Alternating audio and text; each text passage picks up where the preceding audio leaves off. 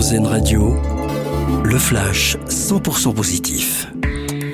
Bonjour à tous. C'était une légende du football français. Juste Fontaine nous a quittés à l'âge de 89 ans. Une annonce qui provoque évidemment une pluie d'hommages. Juste Fontaine était le recordman des buts marqués dans une seule Coupe du Monde avec 13 réalisations à la fin des années 50. Il a aussi fait les belles heures du stade de Reims. Il restera au panthéon du football tricolore. Un peu plus de tranquillité. Le démarchage téléphonique est désormais régulé. À partir d'aujourd'hui, les appels intempestifs les dimanches matins ou le soir en plein repas, c'est fini.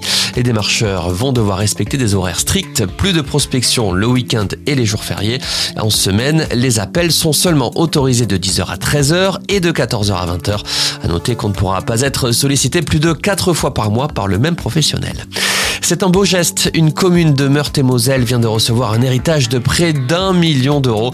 L'argent provient en fait d'une ancienne enseignante du village qui nous a quittés en 2019 à l'âge de 96 ans.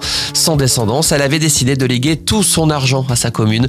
Une somme qui va faire du bien au village en permettant notamment de refaire des infrastructures. Et puis c'est une belle histoire à découvrir ce soir à la télévision. Fille de paysan, téléfilm tiré d'une histoire vraie, celle de cette jeune Lot-et-Garonnaise qui en 2019 avait lancé une cagnotte en ligne pour tenter de sauver de la faillite la ferme familiale. Finalement, plus de 270 000 euros de dons avaient été récoltés. Fille de paysan, c'est à voir sur France 2. Excellente journée sur RZN Radio. C'était votre flash info 100% positif sur RZN Radio.